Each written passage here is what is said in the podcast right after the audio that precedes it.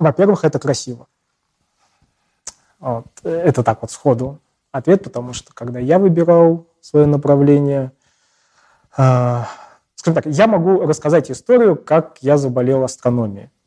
Э, это вполне конкретная история.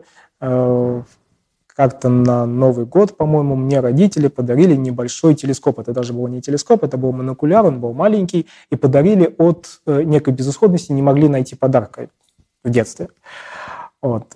Я не очень понимал, что делать с этим монокуляром, но тем не менее он есть, он лежал дома, и в какой-то момент, выйдя на балкон, я увидел достаточно яркий объект, яркую звезду.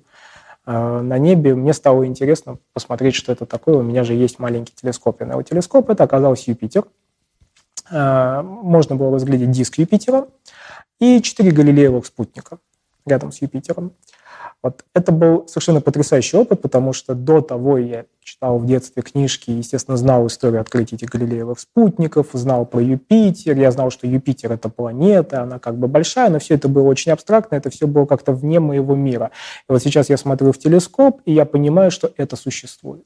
Вот это действительно круглая планета. Вот эти спутники, они действительно есть.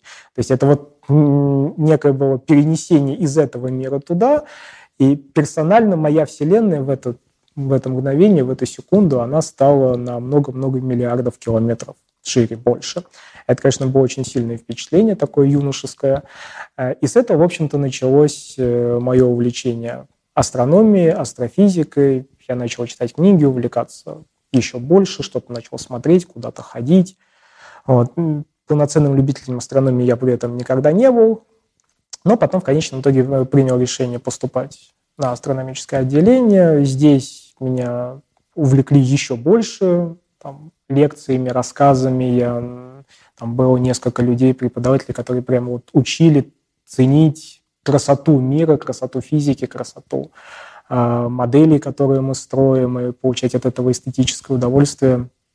Э, в этом смысле когда говорят, что там теория красивая, это вот своя какая-то своеобразная эстетика, как можно получать от произведения искусства, также можно получать удовольствие от теории.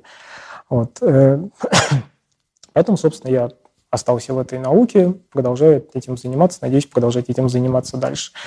Вот, то есть вот есть эстетика, это красиво, это масштабно.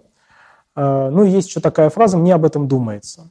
Э, есть вещи, о которых мне не думается. Например, если бы это была физика, э, хотя я с большим пиететом и уважением отношусь к коллегам, которые занимаются каким-то физикой твердого тела, например, э, мне не думается об этих темах. А об устройстве каких-то астрофизических систем мне думается легче. Вот как-то так.